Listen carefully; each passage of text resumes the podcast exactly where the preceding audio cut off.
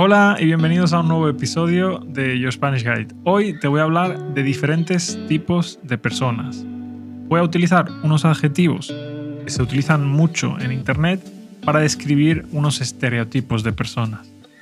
Por supuesto, hay gente que se ofende con estos eh, adjetivos, hay gente que les parecen graciosos, hay gente que piensa que no hay que usarlos, pero bueno, yo solo vengo a mostrarte la realidad tal y como es.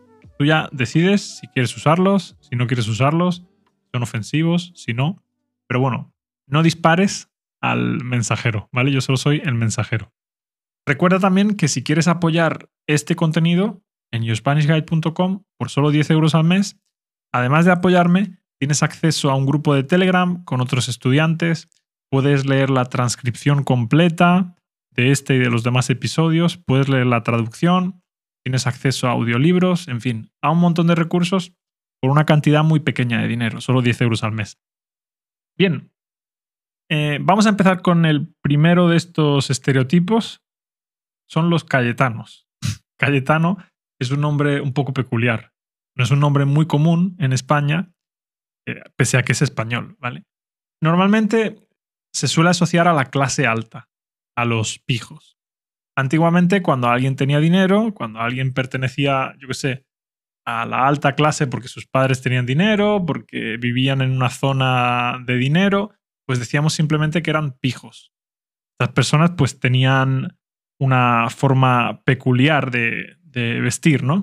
Tenían también una forma peculiar de hablar, el tipo de música que escuchaban, todo un poco en general, ¿no? Pues bien, a los antiguos pijos ahora se les llama cayetanos. Normalmente, ya te digo, los cayetanos suelen vestir con ropa de marca, suelen escuchar a grupos de música como Taburete, suelen vivir en el barrio Salamanca de Madrid. Son, por supuesto, estereotipos. Pero bueno, esa es la idea que tenemos de, los cayetanos. Aunque bueno, no, no, hay cayetanos solo en Madrid, hay cayetanos en todas partes, en todas las partes de España. Bien, el siguiente estereotipo son los perroflautas. Los perroflautas son personas normalmente muy contrarias al capitalismo. No les gusta el capitalismo, piensan que el capitalismo es el demonio. Tienen así una apariencia eh, hippie, suelen ser eh, votantes de izquierdas y están a favor del medio ambiente, pero fuman porros. es decir, no usan desodorante porque hace un agujero en la capa de ozono, pero después fuman marihuana. Por supuesto es un estereotipo, ¿vale? Estoy de broma. ¿Por qué se les llama perroflautas? Pues se les llama perroflautas porque hay personas en, España que viven en la calle o que van de un lado para otro, que van con un perro y con una flauta. Entonces, bueno, han juntado perro-flauta y yo qué sé. Creo que tiene sentido porque suelen tener un aspecto similar. Las personas que van con un perro y con una flauta pidiendo dinero por la calle y los hippies de izquierda tienen una ropa muy, muy similar. Una vez más, no pretendo ofender a nadie, solo estoy diciendo lo que es, ¿vale? Si queréis, vais a Google Imágenes y ponéis perro flauta, todo junto, y vais a ver eh, qué fotos os encontráis. Bien, ahora vamos al extremo opuesto. Ahora vamos a hablar de los fachas.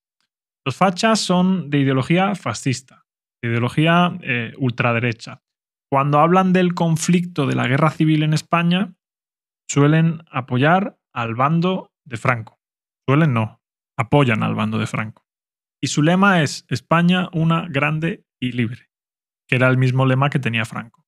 Se parecen bastante a los cayetanos, de hecho eh, muchos cayetanos son fachas, pero no necesariamente, ¿vale? Puede existir un cayetano de izquierdas. El facha también es una persona que cuando pasa por Despeñaperros, la cuesta que hay en la autovía que te dirige desde Andalucía a Madrid.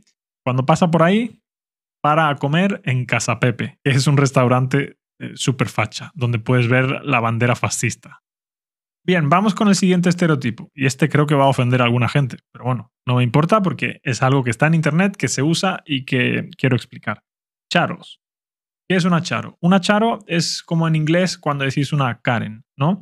Es una mujer así de mediana edad, normalmente suele ser de izquierdas y dice en Internet con cierto comportamiento recalcitrante. ¿Y qué significa recalcitrante?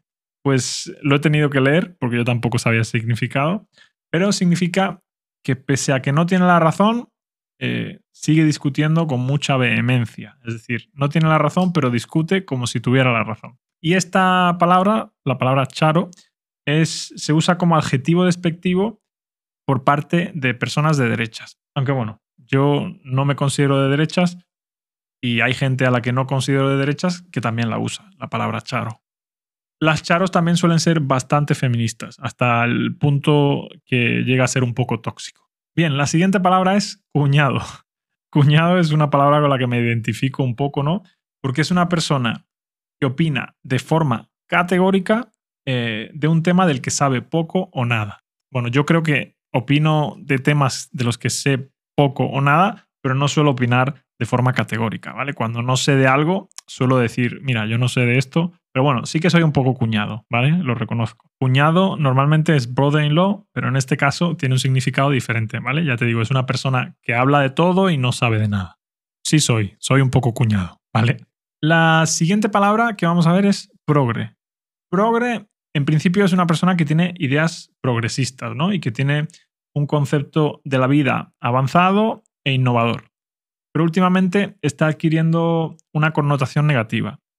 Eh, se relaciona un poco con la gente que es súper extremista con lo políticamente correcto, la gente que es eh, totalmente pro colectivismos y anti individuos, también es gente que suele ser anticapitalista, en fin, estas son personas que en principio eran progresistas, pero ya te digo, muchas veces también se utiliza como un, como insulto para la gente que es demasiado extremista. Yo antes de niño era bastante progre, ahora mm, creo que no, creo que soy bastante neutral, no me gustan ninguno de los dos extremos. Bien, la siguiente palabra es machirulo. Machirulo es una palabra que usan las feministas para referirse a los hombres que son machistas y que además parece que están orgullosos de serlo. Dicen algunos que es una mezcla entre machista y chulo. ¿no? Un chulo es un prepotente.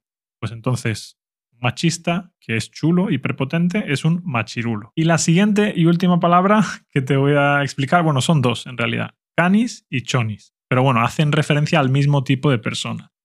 Es alguien que se viste de forma muy hortera, muy llamativa, que cuenta con poco nivel cultural y que no tiene muchos modales. Por ejemplo, hace poco vi un vídeo de unas personas que iban a un restaurante, querían pedir más salsa y les iban a cobrar un dólar 75 o algo así. Y entonces estas personas se enfadaban mucho y empezaban a gritar y a romper todo. Y esto es un comportamiento de cani. ¿vale? Esto en, inglés de Inglaterra le llaman chav. En inglés de Estados Unidos no sé cómo les llaman. Pero aquí en España es un cani o una choni. Creo que todos los españoles en nuestra adolescencia hemos tenido una etapa un poco cani o un poco choni porque hemos vestido así de forma un poco llamativa, ¿no? Yo, por ejemplo, tenía un flequillo, el flequillo es la parte de adelante de tu pelo, yo tenía el flequillo súper largo hasta aquí y rubio. Y después toda la cabeza, todo el resto de la cabeza, lo tenía eh, rapado, es decir, sin pelo. Bueno, pues eso ha sido todo. Muchas gracias por escucharme o por verme. Gracias por suscribirte, por darle a like, por dejar comentarios, por visitar yospanishguide.com donde puedes tener acceso a un montón de recursos por solo 10 euros al mes. Y mañana te voy a hablar de eh, política y religión y de ciertas similitudes que hay entre la política y la religión. Adiós.